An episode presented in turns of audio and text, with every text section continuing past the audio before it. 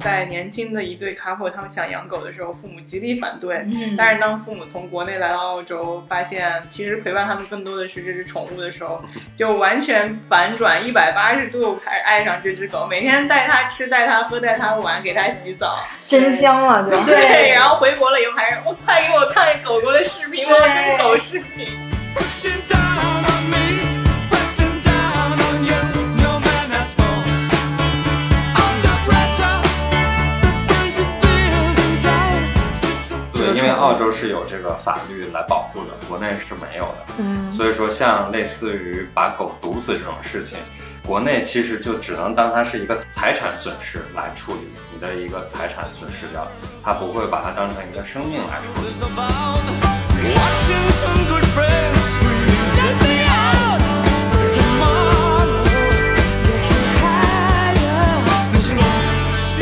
本来就有一些遗弃的，买来的狗遗弃的，再加上遗弃的狗都没做绝育，再进行繁殖，然后呢，就会造成大量的流浪狗。大量流浪狗之后就会袭击人，袭击人之后再没有相关的法律上，就会造成人跟动物之间的矛盾就更加深，所以它就没有一个包容的一个缓冲地带。所以呢，喜欢狗的就是特别爱狗，不喜欢狗的就是恨狗。这个整个的，无论是法律的缺失，还是监管的缺失，还是教育的缺失，都会造成整个体系的一个一个、嗯一个混乱。 The terror of knowing what this world is about. Watching some good friends screaming, let me out. Tomorrow, get you higher, higher, higher. 大家好，我是大宁，欢迎来到想聊天儿。今天和我在一起的还有瑞娜， Hello，大家好，我又来啦。然后同时我们也请到了两位嘉宾，他们是 Waffle 的爸妈 Felix 和 Cici。 Hello， Waffle 是他们养的一只非常聪明的边牧，这应该也是我们节目第一次请到嘉宾啊。其实他们两个跟我们这个节目的缘分也非常奇妙。Rina 跟你的男朋友第一次来我家录这个播客的时候，是把你们家那只边牧，两只边牧放到他们家去了。对对对，然后我记得当时 Zack 还看手表，然后说对说是不是该去接狗 子了。然后后来我第一次见那个 Felix 跟西西是在我们另一个主播，就是美涵她的生日上，然后一聊才知道哦，原来你们上次寄养狗的就是他们家。原来是去他们家对，对 都连上了。就是那次吃饭嘛，然后一聊，听到你们认识 Arena 跟那个嗯 Zack 他们两口子，其实是一个特别有意思的一个人狗奇缘的故事。要不先请你们先分享一下，就是当时具体是怎么认识的？就是其实当时就是今年过年的时候，然后我和我男朋友要回国嘛，然后正好直接中间有大概十天左右的那种我们俩都不在澳洲的日子，所以就想着一定要把我们家的狗就是寄养，然后又因为我们家的两只狗都是边牧，就是是比较大型的那种犬，然后我们是肯定不放心放在什么宠物店或者是就不靠谱的人家的，所以我们就是啊找一直找，然后就是因为我们悉尼有一个边牧的群，然后在群里就是看到了 C C，嗯对，然后我就去去问他，然后他也是就是特别专业，因为我们本来也都养边牧，然后他也问了我很多，就是看看狗子打不打架呀、然后有一些就是会矛盾的一些生活习惯什么的，因为嗯，这个其实挺重要的，就你你要像有些不负责任的人，就是直接说啊，你就来吧，反正你给钱，你怎么着 都行。那我肯定也不会放心。然后是对，然后我就跟他我们聊完，然后后来也说，那就先把狗带来家里，然后先试一跟试对，先跟挖狗看看会不会打架。哦看气味相不相投。对，然后我们就先去了一趟他们家，他们家那时候还有另外一只边牧，对，嗯对，然后就是四只狗子在一块儿，就是还挺开心的，再加上主人也特别好， 就是一聊就觉得非常投机的那种。对，然后后来就呃把狗放到了他们家，嗯对，我们就是这么认识的。是当时就是匆匆见了一两面，然后呃，一共我们家当时是四只狗，加上他们家 Coco 尼莫，就欢乐的度过了一个十天的一个时间。刚好那段时间过年嘛，就觉得就有那种儿孙满堂的感觉。 不是说你们家那只就是房客带来的狗是之前他们养的对吗，这个是我们后来才对续上的故事。嗯是对，就是后来就是我们之前认识共同的另一个主播美涵，她就说，哎，我们有一个朋友，他们家有两只狗，也是边牧。我说， 哎，那这个不，我们之前也有两只，不会是 Coco 和 Nemo 吧？我就是随口那么一问，结果他说，哎，好像还真是。然后就发现就是他是和呃 Rena 的男朋友是同事，然后你说那这样的话，我们应该约一天就一起遛狗。这才是在后来寄养之后又重新续上了前面的缘分，缘分后续上之后呢，我们就跟那个 Rena 还有 Zack 说了这个一段奇妙的另一段缘分，嗯你说 吧？啊，我 还有说一了段故事， 嗯，美韩那个是中间的了，对，那个之前我们的房客，呃，住在我们家里的房客，他是有一只边牧。当时我想养狗很长时间，嗯一直不敢养的原因是因为自己都不知道还能不能留在澳洲，签证的事情没有搞定，一直不敢养。然后呢，结果哎，房客要住进来的时候问能不能带狗，我心想那那还挺好，那就同意他带狗。结果房客住进来之后，他不怎么管他的狗，都是你们在管，对，都是我们在管，我们每天领它出去玩儿啊，然后给它洗澡啊，给它喂饭，然后呢，我的房客就负责提供狗粮钱，那牛奶 粉钱，嗯，然后因为很想养，我可以玩儿嘛。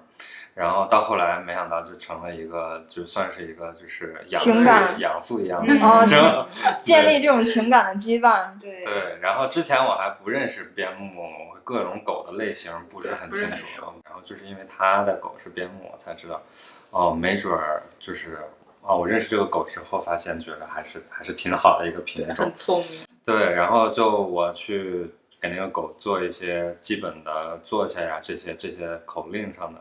然后平训常练是吗训练嗯对，包括我早上会出去锻炼，然后也会带上这个狗子。我喜欢钓鱼，然后也会带着它一起去。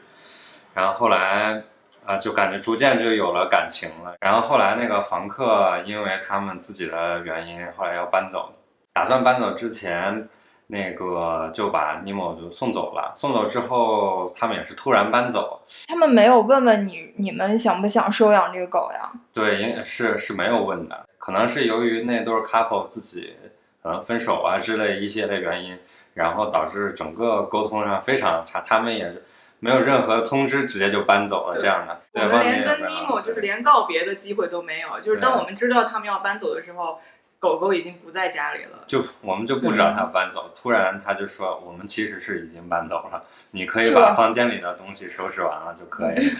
然后好吧，然后那个就伤心了一段时间，然后后来就下定决心说，呃，反正现在当时 PR 已经搞定了啊，那不然我就我们就养一只自己的狗吧，那养一只自己的狗就养就养边牧吧。然后呢，就有了我们家现在的这个 waffle 这个，但是那已经是两年之后了，我们是对一八年底才有的卧铺。嗯对嗯，对，后来就有了边牧群，有了边牧群了之后 呢，就是接上后面的故终事，于串上了，对，还还没呢嘛。后来就就也会有一些就是寄养，后来就那个圣诞节，然后呢就过来年来了之后，就发现这两只狗里，其中一只狗的名字跟我们之前的那只狗是一样的，对因为过去很很久了，很是久了，大概得有三三三年多。我们中间也再没有过尼莫的消息，然后一直到 Rena 找到我们说对，嗯我们家有两只狗，一个 Coco，一个 Nemo。当时我就说，哎，这 Nemo，呃，感觉就是名字是和之前的那个狗名字是一样的，但嗯是其实同名的狗狗特别多。嗯，然后呢，嗯，就他就有发照片来给我们看。结果我当时一看到那个照片，我就觉得这只狗特别熟悉。但是由于当时尼莫在我们家住的时候是很瘦，嗯然而后且比较小，嗯对，而且也没有那么没有长全，没有长长开。但是呢，就是 Rena 发给我们就是感觉这个狗特别健康，然后圆滚滚的。嗯嗯然后但是脸上有一个地方，就是它的眼睛这边有一块黑斑是凸出来的。然后这个就让我特别就是勾起我想探破案的那个兴致，你知道嗯吗？后来我就去对了那个他们以前的给他照片呀、什么的，发现它的很多的斑点完全是一样的。对，包括手上的，对，并且这只狗到了家里完全不认生，然后还是依然会非去常熟悉。它以前很熟悉自你们家的构造。对，没错，喜欢去的地方，它还是会去。对，嗯，而且它也知道厨房啊什么的是不进的，就完全就像我们家的狗一样。嗯，之前被你们训过的，对，之前训练过的，对，所以就是可能就更加确定了。但是这段寄养这个结束之后，我们并没有说是所谓的认亲啊，没有并没有告诉瑞娜当时他当没有时告是诉没有的，因为其实有某种程度上，我不是不愿意去 bring up 起来那个那个 story 或者是什么，但是我们说，嗯我我我们讨论说，我们如果有缘分再遇到的时候，我们 再说。结结结果果果然有这个缘分，对，结果没想到瑞娜是我们的朋友的朋友，然后各种这样串起来，嗯，然后我们在私下里约着去遛狗。然后我就把整个的 story 一讲，然后大家都是浑身起鸡起皮鸡疙瘩皮疙瘩的那种啊，就感觉悉尼的华人圈子确实一个也是很小了，但是、嗯但是缘分也是就是那嗯都很是奇因妙为的这一只个叫 Nemo 的狗对对是把大家聚在了一 起。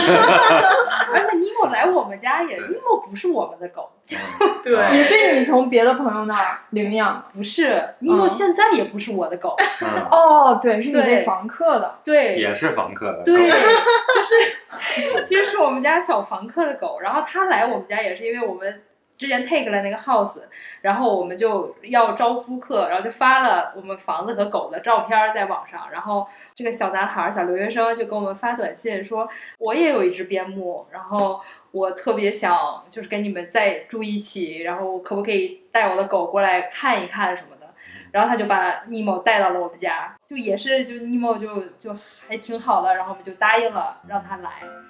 对，结果就又是惊人的相似。 I'm a new soul. I came to this strange world hoping I could learn a bit about how to give and take. But since I came here, felt the joy and the fear, finding myself making every possible mistake.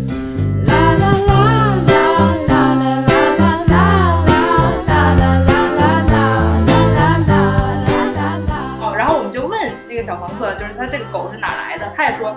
是他的朋友，因为分手了，然后谁也不要这狗，然后他就把这个狗养了。然后之前一直养在公寓里，就是也是经常就把它所有的东西能咬的全部咬了，护照什么全都给咬了。哦对，然后就是因为边牧的精力是很充沛充分的，然后他就是之前养在那个那个公寓的时候，就是早晚一定要遛出狗，去对对对对。然后自从来了我们家，我们首先我们有院子，而且我们也很爱尼莫，就是我们遛 Coco 就会带着一起遛，然后就再也不用出去遛狗了。 然哎后到到了现在，就是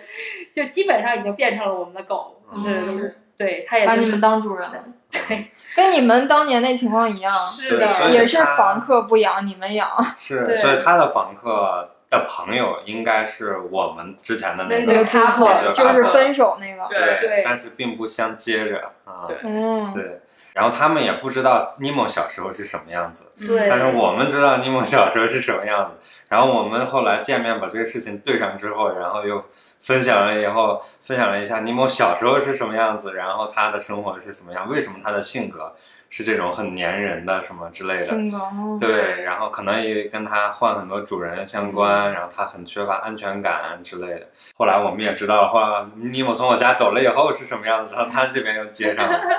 所以就哇，这然后还由此推算 Nemo 的年龄，因为没有人知道他具体是哪一什么时候具生体的生日是什么时候？对哇，好 惨！对，就是因为之前一直我们的弟弟都说啊，大概是那个时候吧，然后我们就觉得啊，他肯定比我们家的那那一只狗小，嗯然后说啊，这是尼莫弟弟，然后等见到他们推算完了，回家就教育我们家 Coco。Coco，不要再欺负你哥哥了。其实是哥哥。其实这个哎，那那个分手那那对儿 couple，就是嗯他们最开始养 Nemo 的时候，是从一只小狗开始养的吗？呃，也不是，是从应该我的印象也是从一个鬼佬那边买过来。那个鬼佬可能也不太，因为他喜欢挖洞在院子里，然后哦那个鬼佬可能因为某种原因不想养了，然后他们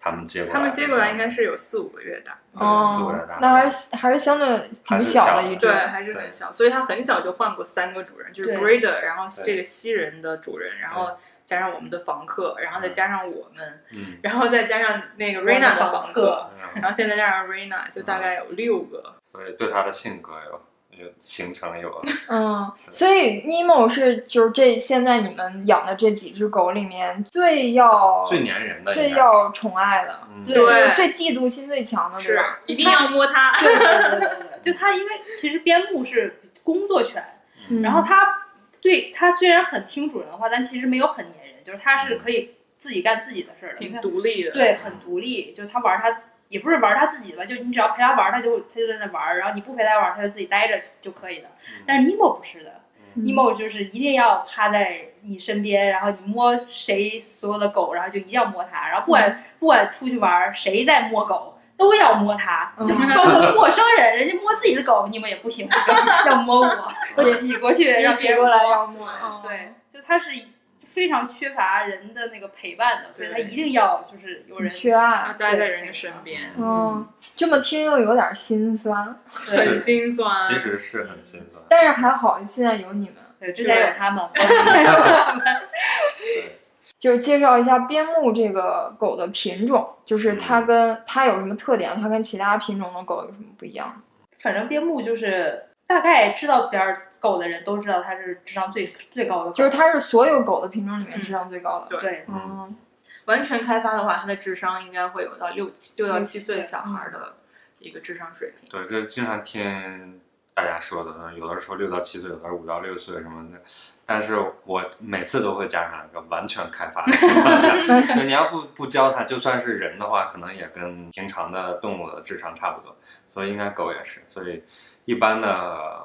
边牧狗狗可能也到不了那个，但是如果主人去开发它、训练它各种各样的事情，它可能就会很很容易。小的时候教我们家狗各种动作是非常非常快的，基本上两三次就全都会，学会就学会非常快。嗯，到后来就以至于到了它长大一点，到六七个月，你再让它做很多事情，它就不愿意做，它可能觉得你没有为什么挑，战性是吧？它会觉得你为什么让我做这对样说的主人很你不傻是的弱事情？智 吗？我早都会了，你们你怎么还不会呢？不想再重复 了这种，哦他就会有自己的想法在。是然他后就我不愿意我做看到各个平台就是都有一有一个叫西卡船西卡船长，哎，对西卡队对对，长，我我也看过他那个。对，反正是就是吗就是也是一个边牧嗯，非常聪明，嗯就是聪明到就是最开始我们看它的时候是它主人在这儿说，哎呀，我吃个薯片儿有点渴，然后西卡就跑跑出去，然后叼一瓶饮料过来，嗯，然后说，哎呀，手太脏了，然后它就跑过去给你叼一个那个纸巾过来，然后还然后出去还顺便把门关上，嗯，嗯嗯，然后现在已经发展成就是给他摆一排那个饮料，然后问他就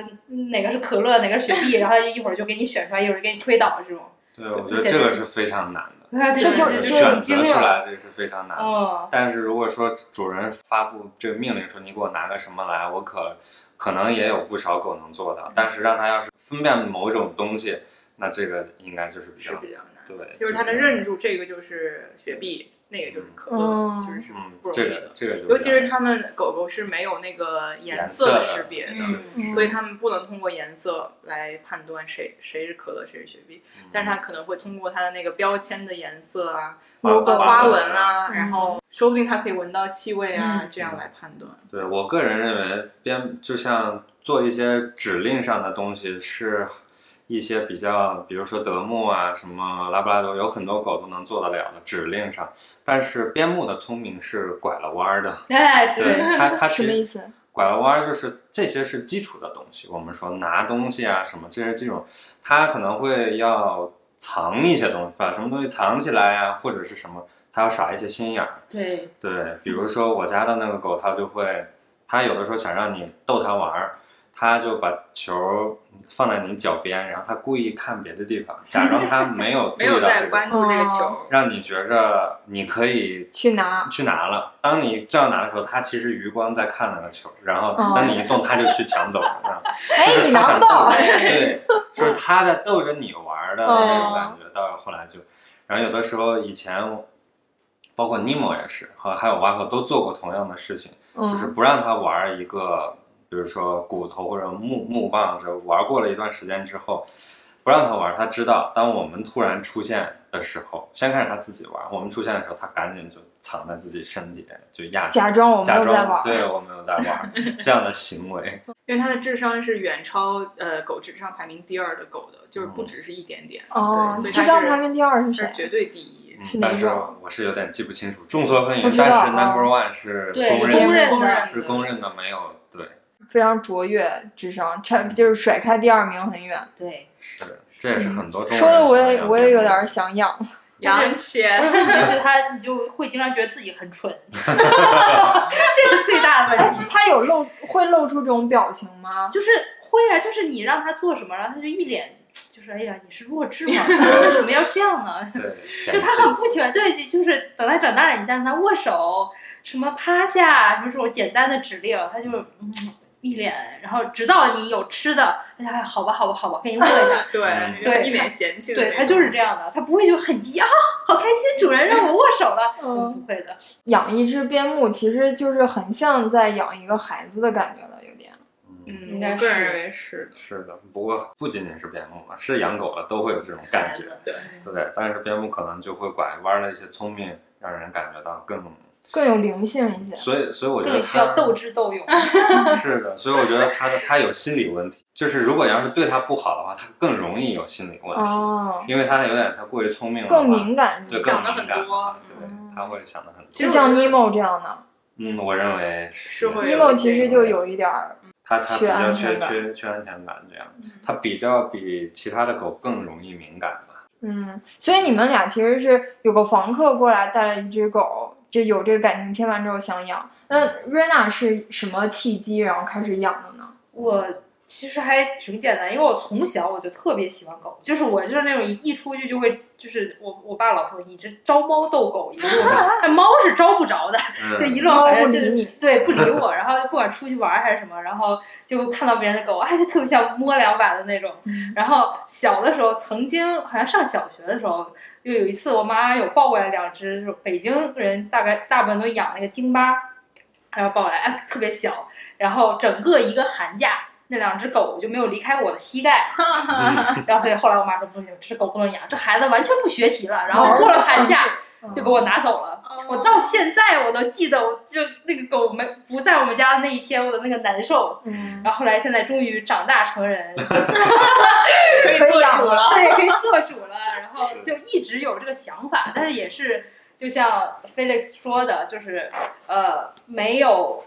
定下来之前，你也不会就是想轻易的，对，轻易的说我要，因为它毕竟是一个责任，你要你你要决定要养它，你肯定就是要承担它未来是这一辈子，就是跟它在一起陪伴它，然后承担这些责任嘛。对，然后后来是因为我们也是就是身份差不多了，然后而且当时又正好是住了一个 house，然后我就觉得，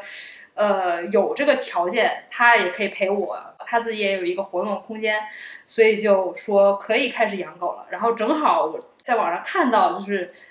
他 Coco 的前主人就是因为要搬去墨尔本，然后没有办法带这个狗，所以我们就说那就去看看吧。然后结果就一看也是非常投缘，而且 Coco 也是，我觉得宠物和主人真的就是靠缘分。嗯，就是 Coco 也是，他前一天晚上其实被别人已经拿走了，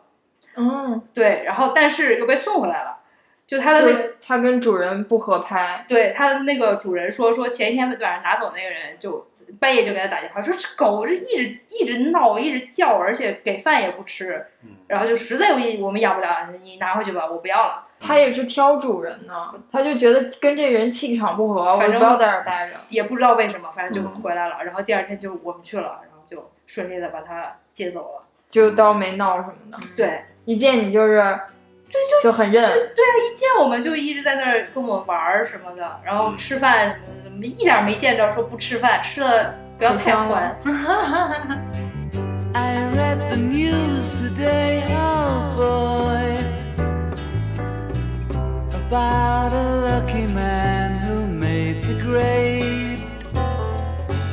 And though the news was rather sad, well, I just had to laugh. I saw the photograph.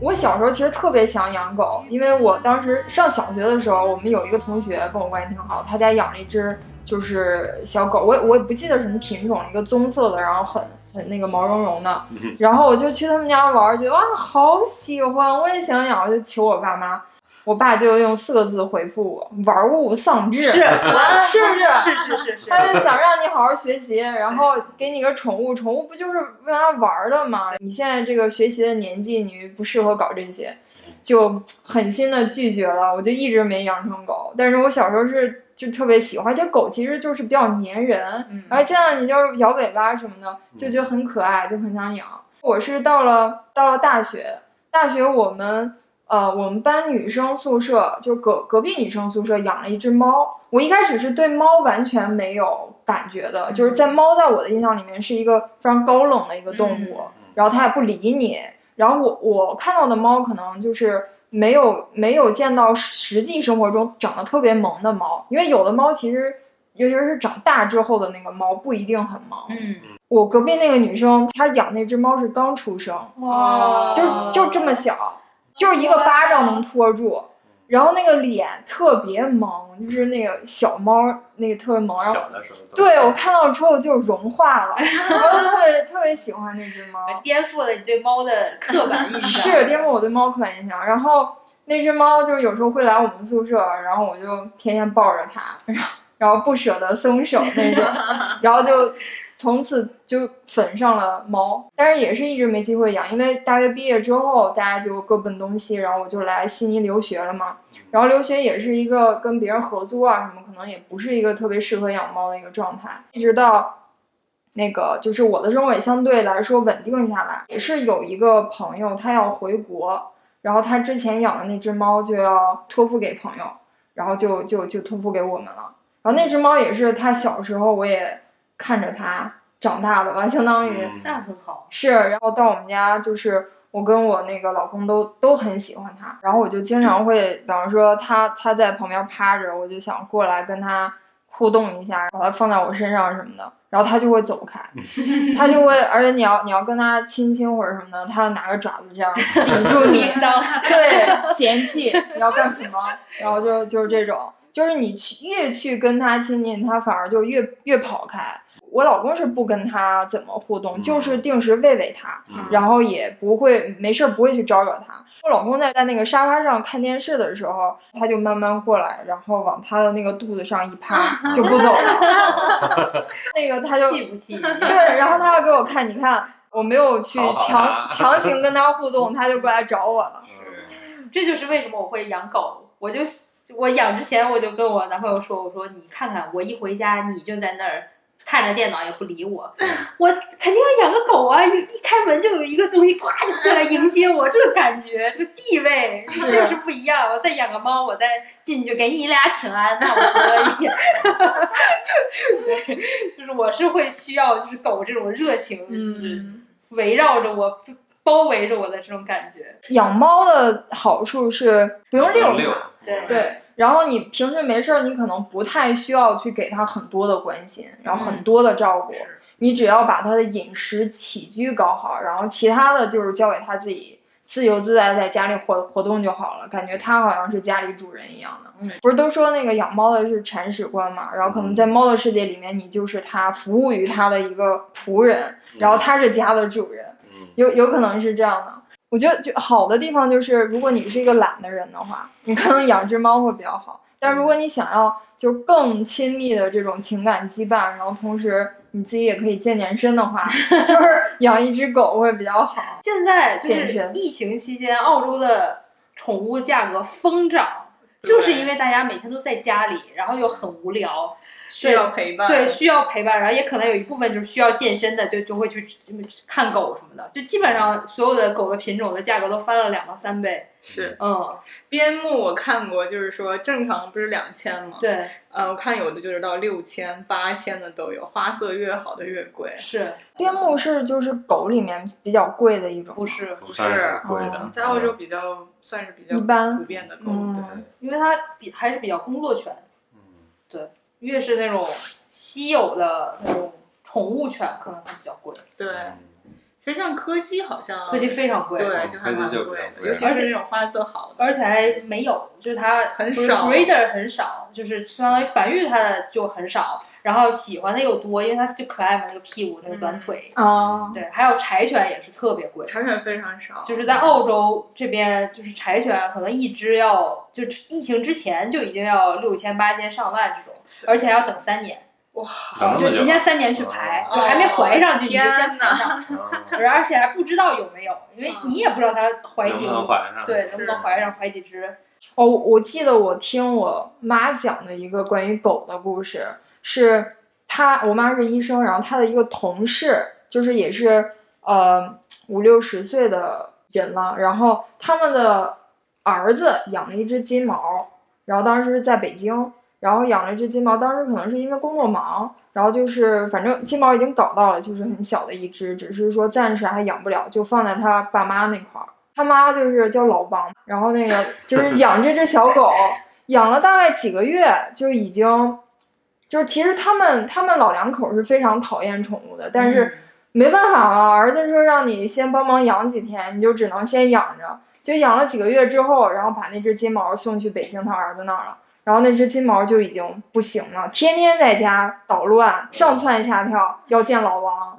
然后他儿子就一喊：“哎，老王来了！”那只狗马上嗯， 就听话了。然后实在是没办法，就啊，他儿子后来就养不了那只狗了，然后就又送回去给他妈养了。他爸就烦的不行，然后他爸这只狗给我给我送走，我就不想看到它。嗯他妈老王也没办法，那个狗已经认上他了，要要送走也也很不舍得。对，我们也是看听过很多案例，就是说在年轻的一对 couple 他们想养狗的时候，父母极力反对。嗯但是当父母从国内来到澳洲，发现其实陪伴他们更多的是这只宠物的时候，嗯 就完全反转一百八十度，开始爱上这只狗，每天带它吃、带它喝、带它玩，给它洗澡。真香啊了，就对 然后回国了以后还是我哦快给我看狗狗的视频，我对要跟狗视频。我们有个朋友也是养两只猫，然后之前每天就爸妈在国内念你们别养猫了，还不生孩子，那玩的什么猫？啊这这，然后自从也是同样的，然后在澳洲待了一段回去，哎呀，那个猫猫怎么样了？啊你看我又在淘宝给它买了好多东西，啊 从再也不问它生不生孩子的事儿了，不不是很 care 这件事儿。是的，所以这是一个 tip。对，如果不想被念的话，可以养一只狗给爸妈。对，我是感觉就是近几年，好像就我们这种岁数的年轻人越来越想要养个养个猫或者养个对狗，我就们这个宠物市场，整个办公室就可能没有宠物的，大概也就百分之五就嗯，就咱们这个公只司，有很少数。对，就你可能你没有个宠物，你都没法跟别人聊天了。嗯那对确实是。你觉得是为什么呢？就是可能也是因为就是大家也是收入稳定了，然后状态也稳定了，然后又到了就是可以承担一些责任的这个经济基础和自己的条件都都都 OK 了，然后但是又不想那么快有孩子，因为嗯孩子更大的责任，对需要做更长时间的心理建嗯，设。确实是。所以你觉得养猫养狗是一个就是呃准备成为父母的一个预备阶段吗？嗯，对于我来说，就可能永远就是预 备了，要维持在这个预备的状态。你就不打算？对我，我是因为我是不打算要孩子的，嗯，嗯，为什么呢？是因为养了狗吗？还是就是一一直就是这个想法？一一直就是这想法。但是养了狗之后，也会就是就很多事儿，我会想说，如果这是一嗯人的个话，对，如果这只是孩子的话，那我会怎么样？那肯定就是更加变本加厉，那能不能受得了？嗯对，就是刚养了狗，就真的是每天我的邮箱收到的推送全是那些宠物的网站，这个折扣了，那个什么，然后看到就就疯想狂的想买，真的是，嗯就是而且是不太会看那些价钱啊什么什么，哎，这个好，这个买。嗯你说这要是养个孩子，我这得收不住了。对呀、完全这怎么能抵抗得住呢？说那小孩就是吞金兽嘛，然后叫嗯 非常是非常那个花钱的。是，而且就是最少的就最少的就就在狗的那个教育问题上，我还会跟我男朋友吵架，嗯要送他去上 学吗？没有，不哎，是不是有狗的学校？有这边是有那种 puppy school 的，就是教那些小小狗子那种那些规矩，就这样你就自己比较省心嘛。嗯，对我们俩的教育观，就是对狗这上面为什么会闹矛盾呢？就是因为我就会觉得啊，它是一个狗啊，它是个小东西啊，就是它是有自己的天性的，你没有办法对它要求的那么严格。嗯 然后，但我男朋友就觉得啊，你你不教它，那它之后要是什么咬人，也不是咬人吧，就是它扑人或怎么样怎么样，那你你承担责任吧，你就是要这样教它。嗯然后我们就吵架，我说这要是养一个小孩儿，那是得吵成什么样？那是一定会 嗯吵。肯定会吵。现在养这狗的吵架的这个方式就很像是养孩子的时候吵架已一样。经是一样对的。嗯，但是对于我们俩来说，可能更多的就是说，呃，因为还不知道自己是不是已经准备好做父母嘛，所以就是说先呃养一只宠物，养一只狗，感受一来下看一看，嗯磨练磨练自己的性格，呃，然后嗯激发激发自己的爱心，这样嗯因为确实有很多相近的地方， 是嗯是对，嗯就它需要你的爱，然后需要你的惦记，然后你也需要教育它，对。对，嗯，前面说起国内的话，我突然想起来，经常会有国内的人，因为我们会喂狗吃那个生的骨头和生的肉，嗯然后国内的很多的家长就会觉着，哎，是不是让狗吃了生的东西会激发它的所谓的原始本能，它可能会会咬人，会容易咬人。呃对，这是中国流流行非常呃多的一个算是错误的一个概念。对嗯啊，因为狗它就是适合吃这种生的东西，它的、它的生理构造，这是第一个。第二一个就是它吃这个生的这个骨头可以帮助它清洁牙齿，然后呢，再有一个就是生的骨头其实是软的。如果你把它做熟了之后，会变得非常硬和尖锐，很可能是它吃的时候会划伤它的肠道。所以说，嗯最好的还是要给狗吃这个生的这种东西，配合狗粮，一个是能清洁它的牙齿，一个是更这适合它的消化这些嗯的。有些人不一样了，但是尽量我们觉得还是我们我这一派还是尽量少喂罐头，就是。我嗯，们也少喂是一样零食一类的，就是让它就跟小孩一样，就是让它正点儿吃饭，你别吃太多的薯片儿什么乱七八糟这种嗯零食。但我觉然后得补充肉和骨头这种，我觉得你们俩应该能成为一个很好的父啊母，希 望是。感觉这个性格啊各方面就是就都很细心，然后也比较讲究这些。对，然后肯补定充是一个对，然后补充一些药片儿吧，比如有些人担心生肉会不会有寄生虫什么。然后，当然，就算你不吃生肉，肯定也要给狗每个月吃那个防寄生虫那些要什么药啊，因为它不光是吃的东西有可能有，它出去玩儿的时候，因为我现在都很怕说出去玩儿这三个字，没事儿，狗不在这儿，说说出吧。去玩儿狗就激动对你狗，就窜起来了，激动啊了就没对。然后它出去玩儿可能会接触其他的狗，你不知道其他狗的卫生状况，也不知道这个这片新的草地它的卫生状况什么样，也得给它吃，每年还得打疫苗。然后嗯另外一个还有疫苗的事情，对吧？嗯就是那个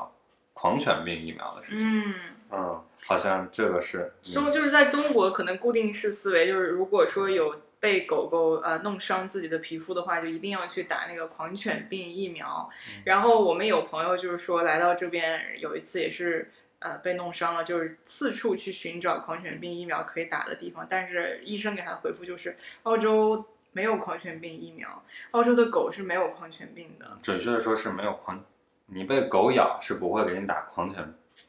病疫对，苗最多给你打破伤风。对，嗯最多是因为是破伤风这个这个病在这个澳洲是不存在的，所以嗯自然也就不需要疫疫苗。除非你被蝙蝠咬了，它才会蝙蝠袭它击的，所以它嗯会问，究竟是被你要被狗咬，它不会跟你说我被蝙蝠咬了，哦然后嗯，它可能它它会给你打狂犬病疫苗。哦对，因为这个狂犬病的病毒是在澳洲只寄存在蝙蝠的身上的。嗯啊是说不用那种呃故事思维，一旦就是说被狗划伤或者怎么，马上就去找狂犬病。当然，在中国还是要的，但是在澳洲就不嗯需要。所以我觉得就是在澳洲做宠物，尤其是做狗，特别幸福，比在嗯，中这国倒是幸福的多。我可以说我的梦想就是做一只澳洲的狗，对，什么也不用干，吃喝玩睡觉嗯就可以了。对，遇 到一个好玩的的地方狗的主人的情况啊下， 对对 Sly as a fox, as strong as an ox, as fast as a hare, as brave as a bear, as free as a bird, as neat as a word, as quiet as a mouse, as big as a house. Ah, All I wanna be. 就是因为你在就之前我们有就是怕移民不了，然后有有在说我们的狗要是回北京，我我当时就想，我我不能回北京，因为我不能让我的狗回北京，嗯，那就感觉没有大片草地了就就。太可怜。就首先那个时候，就是国内对于什么大型犬就是管得很严，然后很多人会举报、会下毒什么的嗯。当然我也不知道这是不是真的，反正我看到的消息是这样的。然后，而且对于狗的体型有很严格的要求，对我就觉得那它多惨啊！而且就是，如果就算它符合了这个要求，你出去你全部都要牵着，你没有地儿让它去奔跑对。但像澳洲这边就是，我我们出去一定是要牵着的，但是会有固定的地方可以让它去跑、去活动、去跟其他的狗狗去交往。嗯对，那它就真的就开心很多。是，嗯，嗯，就是说这边呃，对于狗更更友好一点，就有很多包括人的态度、小孩儿的家长的教育的方式，还有包括这个场所的提供，都是非常全面。 friendly。对，嗯还有很多我们都是很习以为常的，就是说在遛狗的地方都会给你那种啊、呃一次性的捡屎、捡粑粑的袋子，嗯，然后就觉得这都是嗯。Council 给提供的，然后就是大家觉得这就应该是这样，所以每个人都非常呃爱护这个环境，都会在有有粑粑的时候第一时间把它清洁好，这样给大家提供留下一个更好的环境去遛狗。嗯对，这嗯就是吧而且也是，就是我们会去的那些地儿，他也就是家长、孩子或者行人或者什么，他也知道这地儿肯定会有狗，所以如果特别怕狗的人，他也不会选择去那个地儿，所以就嗯避免了很多矛盾。因为确实有人喜欢，有人不喜欢嘛。是那的不喜欢的人知道那地儿经常有狗在跑，他也不会去那个地方。没嗯，对是，所以就整个的环境会更好一些。所以就是感觉这边儿可能是针针对养宠物的这件事情的各方面的基础设施啊，还有人的观念已经发展相对比较完善一些了。是的对，嗯，而且很多就是它非常明确，就这个这个地儿能不能带狗，然后可不可以不牵绳，它都给你列的非常非常清楚，不会不会说让你自己去猜，哎呀，那我要不要试探一下能不能带什么？哦，说到这个，之前我们也是又接到了一个爆料，是跟狗有关系的，我差点都笑死我了。嗯就是有一个是我们记者跑来问我说，你有没有带狗去露营过？嗯，我说露营过呀，怎么了？然后他说，那如果写着 pet friendly 的那种露营的地方，是不是狗就可以去哪儿都可以？我说当然不行啊，就是所有你可以带狗的地儿，它都会写上到底是扎帐篷的地儿嗯，可以有狗，还是呃木屋可以有狗，然后你的狗需不需要拴，你一个帐篷可以带几个狗， 嗯呃，有什么什么规定，他都会给你写的非常清楚嗯。然后那记者说，哦，那我们接到了一个爆料，这个人就是带狗去了，去去这个露营地了，然后就被轰出来了。啊我说为什么被轰出来？他说啊，我我去的是一个拍 f r 的地方，然后呢，门口那个人也没有问我有没有带狗，我就带狗进去了嗯，然后我就带他进那个屋里。然后他就被轰出来了，因为说那个屋房那个屋是不允许养狗的，对，然后但是呢，也没有人跟我说呀，那牌屋里牌子也没有写着这这个不能让狗上啊，嗯哦那怎么凭什么就轰我呢？ 嗯，你看这应该是没有做全攻略吧？对呀，然后我说这个这个东西就是大家都会，就是你带狗之前你就要看好到底哪些哪些有哪些规定，然后你到了门口你是要主动告诉别人我带了狗，为了嗯为了你的狗的安全和你别人的安全嗯是这样的。那银行门口也不要写也没写着你不要抢钱，你才知道哦，我不能抢 钱，那肯定不是这样的道理啊。嗯，对，啊，就是就可能是是个新手对，养就狗的，是你要对你你带了狗，你就要对它负责，也要对别人负责，这样才是一个比较好的状态。嗯对，不能你所有的哈，反正没没有禁止我，那我就可以看，嗯，这当然是不行的。嗯，他们可能也是没经验，啊不知道。对，是在澳洲就是呃有要求，比方说你出去遛狗一定要拴着嘛。一定要嗯，是就一是定走要在拴街着，上的时候，嗯对，除非那个地方说这儿可以 off leash 才可以，可以放开让它跑。对，对对有些地方会给你规定时间段，就是在这个时间段你是可以，对，过了那时间就不行了，嗯，因为我看国内有一些新闻，就是说有一个女的，就是她养了一只小狗，可能就在楼下，然后没有牵着，那小狗就在她脚边儿，然后上来一个可能居委会大爷还是什么，上来就踢那只狗，然后那女的就开始跟那个居委会大爷开始吵架，然后那大爷就是说你带狗出来必须要拴着，不拴着我就有权那个踢它什么的，嗯啊嗯，就会有一些这种矛盾。是国内的矛这个宠物跟人的矛盾还是比较尖锐了，然后当然这个这个原因也是非常复杂了，但是嗯总体来说是比较尖锐，所以才才会说可能狗生活在澳洲也是。对它来说，可能是非常幸福的一个事情。最最低的一个底线是它有很多地方可以跑，嗯嗯，国内应该是很少地方可以放开它跑的。然后还有一些观念上的，当然这个跟政府的去系统化的管理，中国首先也没有一个保护，就是一个类似于狗或者是动物类的保护，只有珍稀动物保护法。啊、嗯但是没有一一般的动物类别的这种保护的一个法律。然后哦，这个说起这个，我们当时想买狗的时候，哦就是因为澳洲的一个 breeder，然后他说，因为他看我们的名字是中国人的名哦字，他就拒绝卖给我们这个狗。然后他说，因为然后他解释这个原因，他就说这个狗不能被带到中国，因为中国没有相关法律，所以这个狗有可能会。因为他们老呃老外可能会听，就是会会把它吃掉或者什么的，哦，它会存在这，它一个是没有法刻律板保印护象它，对，嗯然后呢，但是当我们说我们是在澳洲养这个狗的，我们是不带来中国的，然后他才会同意的。到后来我去查相关的法，就才知道他其实是确实是有这这方面的相关法律保护这个对，因宠为物澳洲是有这个法律来保护的，国内是是是没有的。嗯所以说，像类似于把狗毒死这种事情，国内其实就只能当它是一个财产损失来处理，你的一个财产损失掉，它不会把它当成一个生命来处理。嗯就是你你在公共场合投毒，某种意义上，我们说它是危害公共安全都不为过。虽然人不会趴在地上去吃一个香肠，嗯但是呢，这个行为本身是一个非常恶劣的。呃就是就是矛盾很很很尖锐的这么一种一种一种。在那在澳洲情有相关法律吗？比方说路上的狗就是有人投毒毒死了，然后这个啊法律是怎么说的？那我们可能就不用去单讨论这个狗了，因为狗都是一个非常接近于人的，狗的按理来说在人眼中是非常接近于人的了。就是说是鸟、是鹅、是什么这些动物，如果你伤害它，基本上也会面临着一个签证被 cancel 的一个级别的啊、你哪怕把人打伤了，你都有可能不判你六个月坐牢以上，你的 visa 都是没有问题的，你的签证。但是狗的话，基本上就是肯定哦动物尤其对是就是涉及动物不是了。都不是毒，就是咱虐待动物都是虐非待动常物。之前我们看到一个很那个什么的新闻，就是有一个卖龙虾店的老板华人，然后因为虐待龙虾，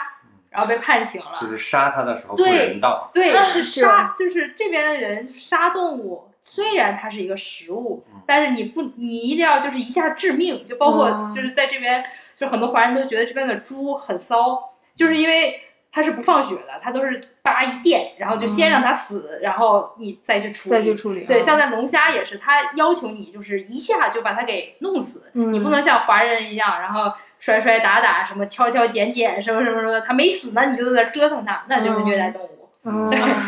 就这个也是会被这判刑确实的。是可能澳洲相对来说完完善一点，是可能国内还没有这意识。像我们平时刷抖音，可能会看到一些海产店的一些嗯视频嘛，就是在处理螃蟹或者处理龙虾，可能砍掉四肢之后，那个还在动。嗯对你这么一说的话，这么想确实是有点残忍。对但是老外可能要刷到这种视频，就觉得啊 unbelievable，你这是在干嘛？是是但是可能中国人观念里面还是觉得，这像海鲜产品或者是一些这种人类吃的东西，可能还没有说这种观念要去呃做一个就是尽量人道的一个一个方式去对去处就理。像我们边牧群里也是有一个人，他把他家的边牧养在他阳台上，然后说也不是养在阳台上，就是他阳台上是有一个笼子的，然后那边牧就喜欢没事儿就钻到那笼子里，然后他他就说我一天到晚被举报，一天到晚那个救助动物的委员会要到我们家来敲门，说你是不是在你们家阳台上虐待动物？这个狗在这阳台上关在笼子里晒嗯，就不行，嗯，对，啊就是你，你要是再这么着，我就要把狗带走。然后他说我我的狗真的就喜欢待在那个那个笼子里，它就舒服。但是如果在澳洲这么干的话，就就会有人就邻居啊看到就会举报是你。嗯我记得还哇有一次咱们养兔子的时对，还不是狗是兔子，你们还养过兔子候，呢，对对我们还养过，就当时是我们家有猫、有狗、有兔子，然后是蝙很蝠，多很多宠物，对，然后那个兔子，先开始我们认为，哎，呃我不想剪草，说兔子可以吃点草，在后面跑。没想到后来它开始打洞，打到快打到邻居家了。 是吧？ 对，然后，然后后来说啊，那没有办法，那就把它关到笼子里吧，总不能老是打洞。然后结果关在笼子里刚两天，然后邻居就举报了，也没有举报，他写信给我们，手写了一封 notes 啊放在我们的哦门里，对，嗯说说这个这个兔子不能这样放在笼子里，然后如果你不去调整你这个的话，我就要举报了。然后说啊，还有这回事情，然后我就去查了一下相关的这个这个法律法规，就是说这个兔子呢，就要求它必须是在一个阴凉的地方、遮风挡雨的地方，嗯它的笼子大小必须得有多少，然后呢之类的这些的规定，我发现啊，那确实是一个违规的，而且确实是，呃，这样的对它来说是更好的。当时那个邻居的 notes 就是有有一句话我记得特别清楚，他就说嗯你的你把兔子关在笼子里，它的手是要踩在那个笼子那个杆儿上啊，它会很酸 痛，所以说你不能把它关在这样的笼子里，你必须要在上面铺一层东西，让它对不是要平踩板着儿是对，挺哦好的然后当时我才哇，说的好细致啊，所以我们去查。果然后哦然你们果这然邻居好好呀，对，好有他说如爱果你心啊们不帮不给他那个什么的话，我就去找谁谁谁把兔子带走， 怎么着？哇，对，所以他们其实，我觉得这对于他们来说，某种意义上是算常识是常识，嗯对，是常识。但是对我们来说就没有这很个新的概念，对，然后我们从来没想到兔子踩的那个笼子一根儿一根儿的小细杆儿上，它会确实，你看它确实，他说了之后发现确实比较可怜。嗯嗯，他说他得踩到一个平面上什么的，当时他用那个词，英文单词用的是嗯 bar，b a r，我还在想什么东西啊， 这是什么？啊然后后来才反应过来是那对对那个笼子那个细杆儿，然后他那嗯个栏栏杆儿，嗯，然后才知道，不过确实对他来说压强非常大。对，哎，你们后来有跟那个邻居见面吗？你知道我们是都不知谁道吗？是谁不知道是哪不知个邻道个是谁，就突然有个 notes，但是对我我现在可能是对门，对我现在严重怀疑是对门的那居，一他们家能看得到。对他们能看得到，因为就在我们对对面。然嗯后我们那条街道，对，就估计就是他们。昨天我还听另外一个 story，就是一个一个人开开车，是昨天刚刚听到，开车有一个鸟可能反应慢了，比较傻，然撞后呢上了撞到那个鸟，撞撞死它了。然后撞死它之后，他呃司机下车，本来还不把这个当回事情。结果我们下车，无意中看到楼上有鬼佬在拍照，在给他拍 照。然后他说啊，这有人拍照了，我我我我怎么办呀？然后就觉得我肯定不能就是置之不理，我又开车走了。但是鸟已经死了，那我怎么办？然后就把那鸟拿起来哦放在车上了。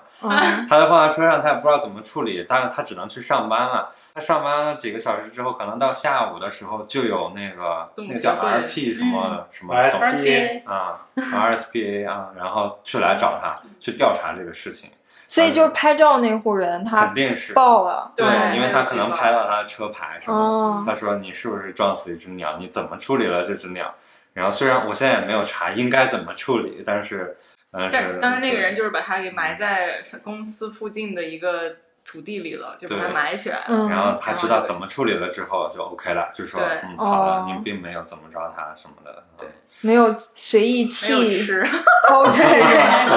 嗯，嗯， 对，然后后我来天哪就又走了，对，对，虽然我在澳洲很多年，我看到大鹅走来走去，我还是有一种 想想想把它逗捉逗住的、捉住的把它嗯吃掉的感觉，是觉得是非常那个，但是对，但是确实是这个这我觉得啊，在澳 洲就是地位最低的动物就是袋鼠，啊就，袋鼠你是真的可以，就是因为在嗯在路上很多就是撞到袋鼠的，嗯去去比较偏远的地方，就你要是撞死了，如果你真的想把它拖回家吃，是是 OK 的，嗯哦，是没有问题的，因为袋鼠这个东西是那太个多了。是要定期就是去灭的，哦，嗯，然后包括就是打猎，你打袋鼠也是合法的，嗯 所，以就是如果你真的撞了，然后你想尝尝是可以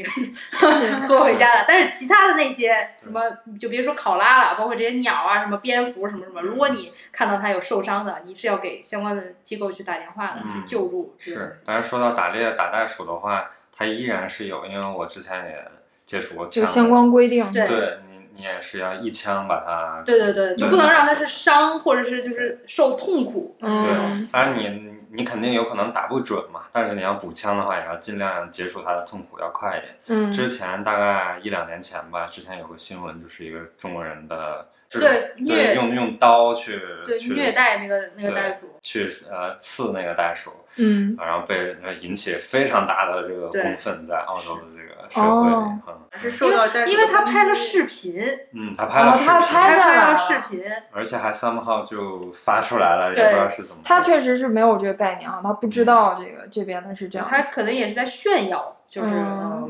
不对过不过国内也是很多，就是国内有什么虐猫的也是拍视频嘛，对就是拿开水烫啊，什么拿针刺人家眼睛啊是什么这的，次澳洲就真的是很严重的罪对对，会这就是我们会说没有会进相关监法律狱什么的。会的，会的嗯，对，这应该是刑事责任。嗯，其实国内现在很流行的就是拍那个狗狗的那个吃播嘛，就是有一堆很好吃的东西，然后让嗯它去吃，然后拍它的声音啊什么的。其实某种意义上来说，对也于是一种虐待。对对于澳洲这种法相关法律下的话，他给它一一顿吃这么多东西，我看有一个什么带那个鸵鸟脖子、鸵鸟蛋，然后呃鸵鸟肉，反正一整堆这种暴饮暴食，让狗狗去吃完它，对于。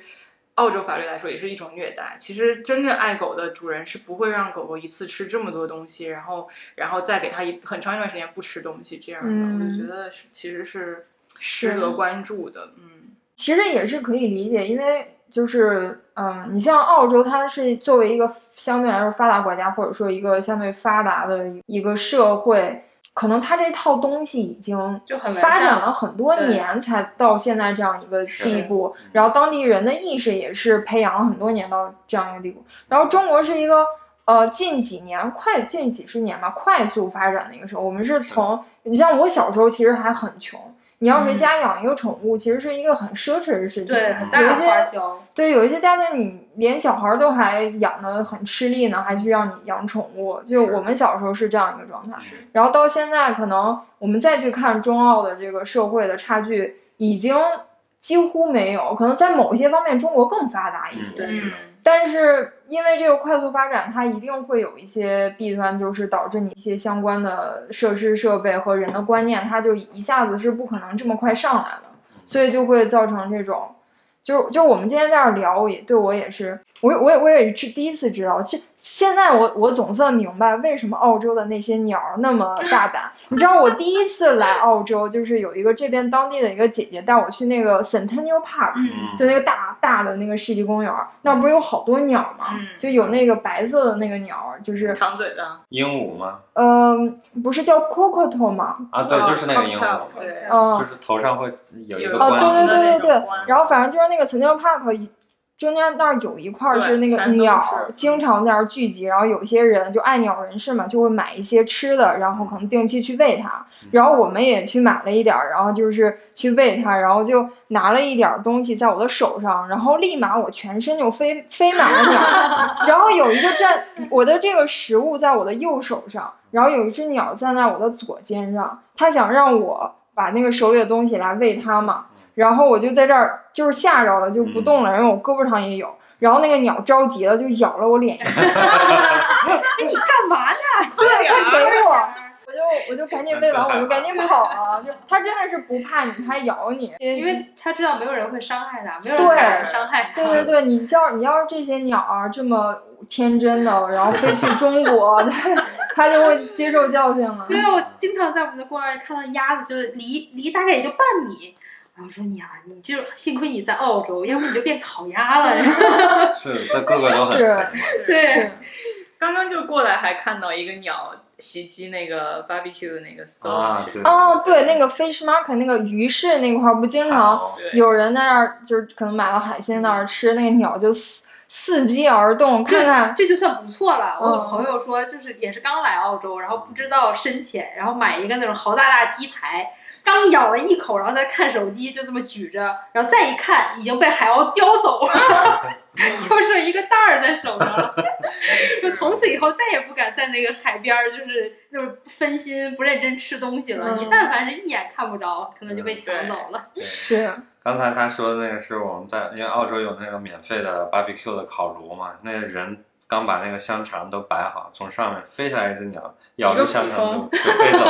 就是还是很 热的情况。这个我也是头一次见，一般都是捡在旁边的。是对对，而且估计还半生 嘛。对，就是正好它还是生的，对对它来说可能还好一点。其实这个还好，最大的是什么？它就我觉得是对我们人类来说是一种炫耀。它它俯冲之后叼那根肠，就在那个人面前，那个麻冰哦跳炉子的那一边儿在那儿吃。对，在正中间吃，所有的对人围着它就看。都在那儿看。然后他吃了一半呢，他就是他把那个肠给咬断了，然后他就叼了一个最大的那一节，又一飞走了，剩下了很多碎的那种，就是有什么火鸡啊，什么那个大嘴鸟啊什么，就在那儿开始吃他剩下 的，嗯，觉得这个非常挑衅。所以就感觉就是这个社会还是一个人与自然、人与动物还是相对平等的一个状态哈。主要是这这相这对边也和是谐人比较少，动物比较多，所以可能他们的地位也会 相对比相较对高一一点。嗯，这个挺有是一意个思总体来说太复杂的一个系统了。举个例子，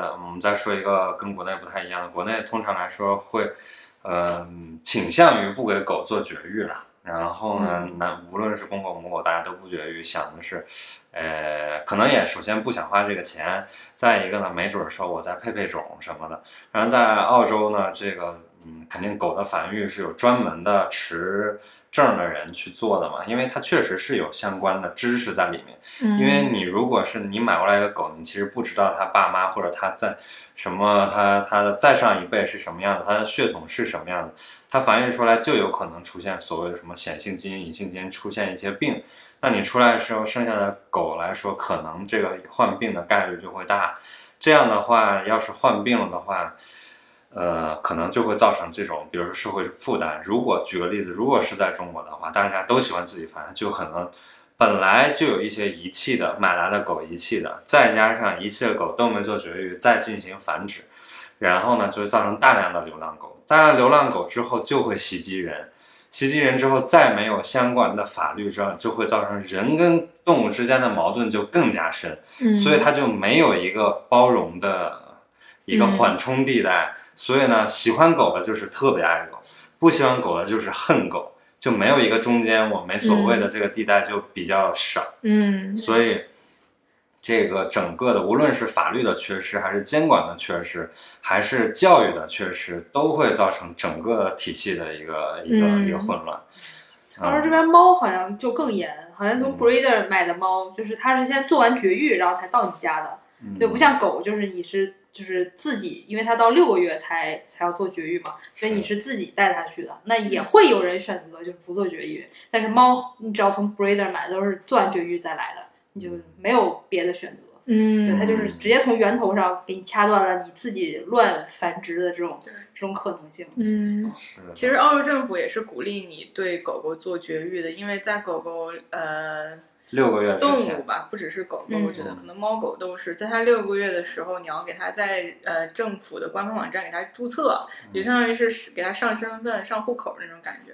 然后如果说是你给它绝了育再去做呢，呃，比起你不绝育去做注册，是要会便宜便宜上一百刀左右的这样的一个对便宜价很格多。对，嗯，便宜挺多，对。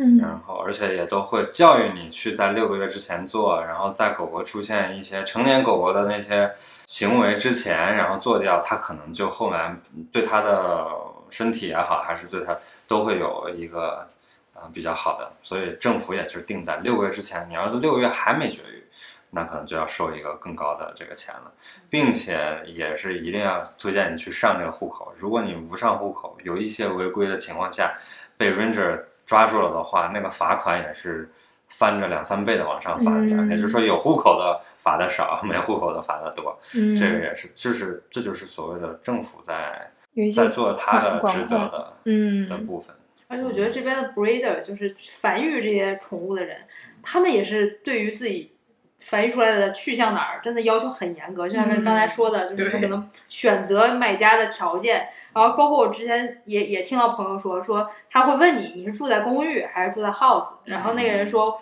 我现在还住在公寓，但是我会买 house。然后那个那个 breeder 说：“那你买了 house 再来吧。嗯是有的对回他答，我他他要你保证，就是 我的为了养只狗还要买个 house，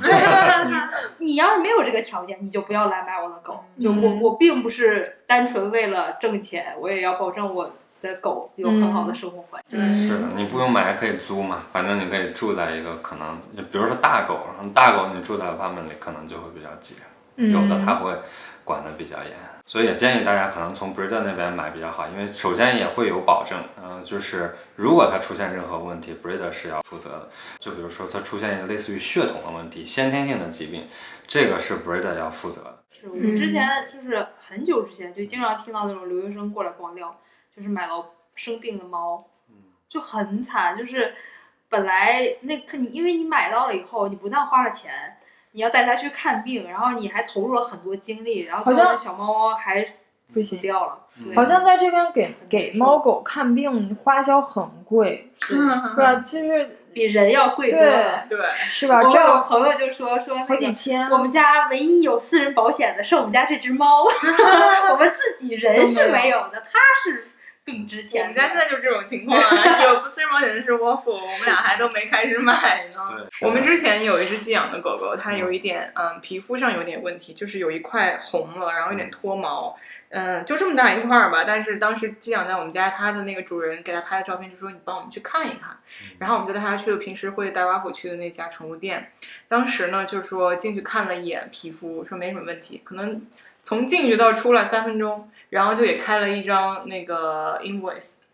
还有还有两瓶那种药，一个是止痒的，就是他他舔，他跟我说舔它就是因为痒，所以你就服那个止痒的那个药，这样的话就让它舒服。还有一个呢就是消炎的药，就是说呃防止它就是溃烂或者说是有炎症。两瓶药，一个是十六粒，一个是十粒左右，然后加上他看病的这个三分钟的时间，一共是一百二十刀左右的嗯价就钱。相当于七百人民币。对，没错。然后当时我们在想，那个，哎，那如果我们就是说只找你看病，你要是说 OK 没什么问题，那我们药我们拿去拿出去，在别的地方自己单买呢？因为因为它的一片药算下来得有一两刀一片吧。嗯然后我们查查了一下网上的那个价格，一样的药，一样的功效的话，大概是几分钱，甚至一毛钱。很便宜的，嗯对，就就可以买到。然后呢，就发现其实如果你想在别处买，你还是需要那个医生给你开处方的、嗯 prescription。然这后个你是要跟人是完全一样的系统。嗯对，跟我们人的系统是一样的。你想买药可以，但是你必须得有医生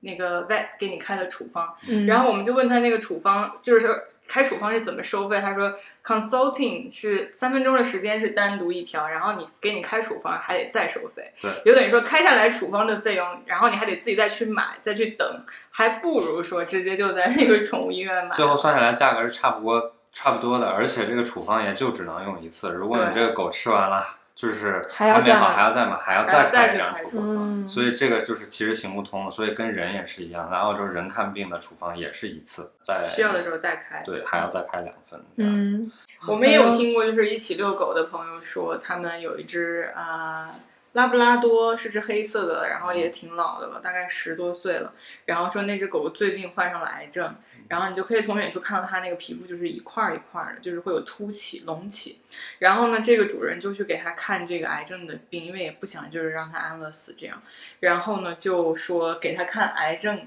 他们家给狗狗看病，然后就已经花了很好几万澳币了。嗯因为他们没有买那个宠物的私保，嗯而且宠物在年龄越大的时候去买私保的话就会越贵，嗯因为它的风险就是越大。 Oh, I could hide neath the wings of the bluebird as she sings. The six o'clock alarm would never ring.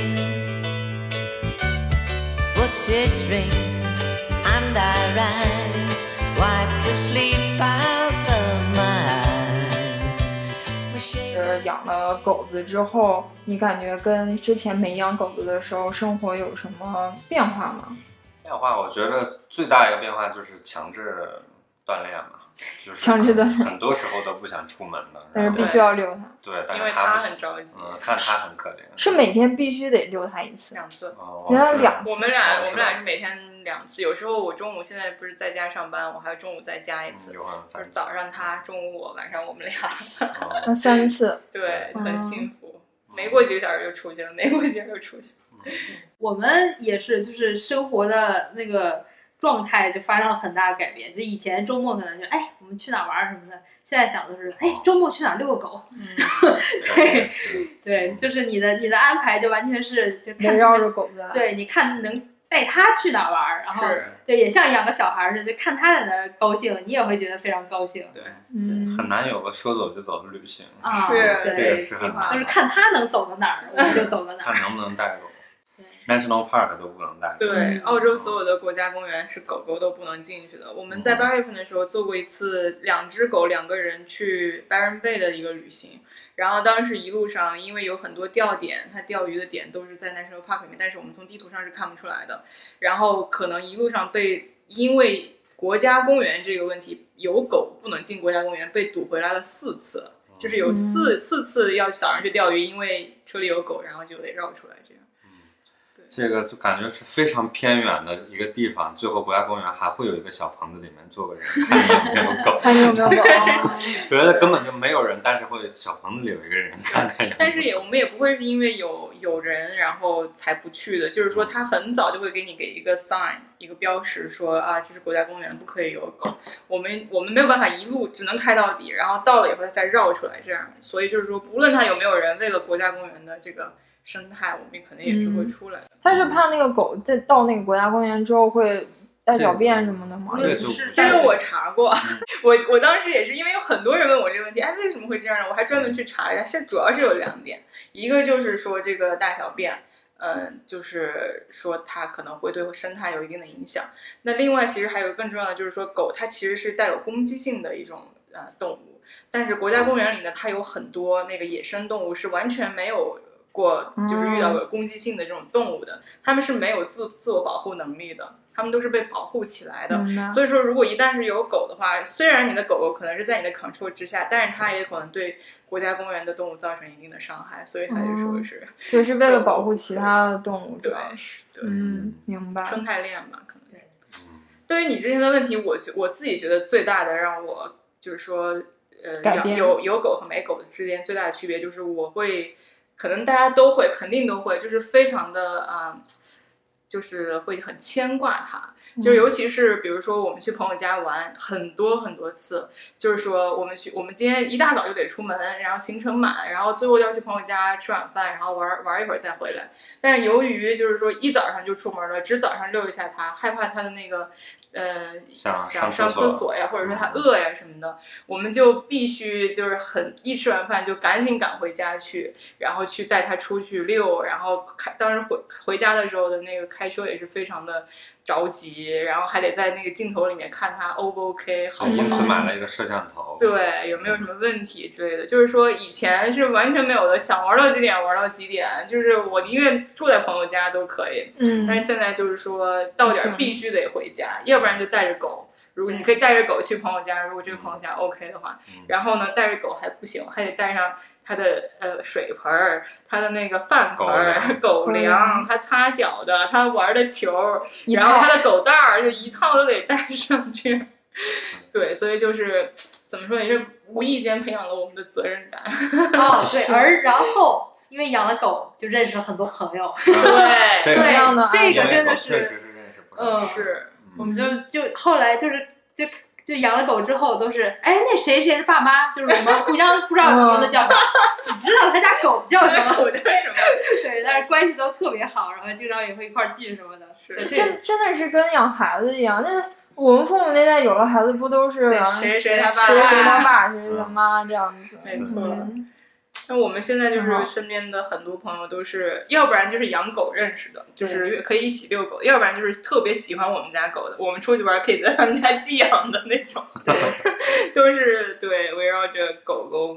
开始生活，周末啊什么的。嗯，挺好。我觉得我们这期聊了很多，就是有关呃中澳之间这种对于对于宠物的这个区别，可能这整个社会对宠物认识的一个，还有对于动物保护的这个观念上的有一些有一些差别吧。嗯，但是我觉得可能国内就是随着这个社会的继续发展跟进步，早晚有一天这方面的意识会慢慢起来，因为现在国内也一是定会的。呃养宠物的人越来越多了嘛。嗯对然后像这种虐虐猫虐狗的这种新闻也是天天会我们会看到，然后就有很多人都是会很气愤这种行为。就是希望国内就是更就是像刚才说的，就是更中间值更多一点，对就是也不要有中间值太极端的那种保护主义，什么就拦那种狗车的，嗯然后也不要有那种特别不喜欢要投毒的，就是大家就是一种平淡，就像一种是心理就是大家能够和谐共处。对，刚才我们提到的那个动物，专门保护动物的平常动物的那个法律已经提上议案了，其实估计在哦未来两年之内会通过一个中国版的这个法律。哦，哎，你还真是挺关注这方面的。啊是是嗯，行，那我们今天就聊到这儿吧。嗯好呀然后拜，OK，拜拜拜。对。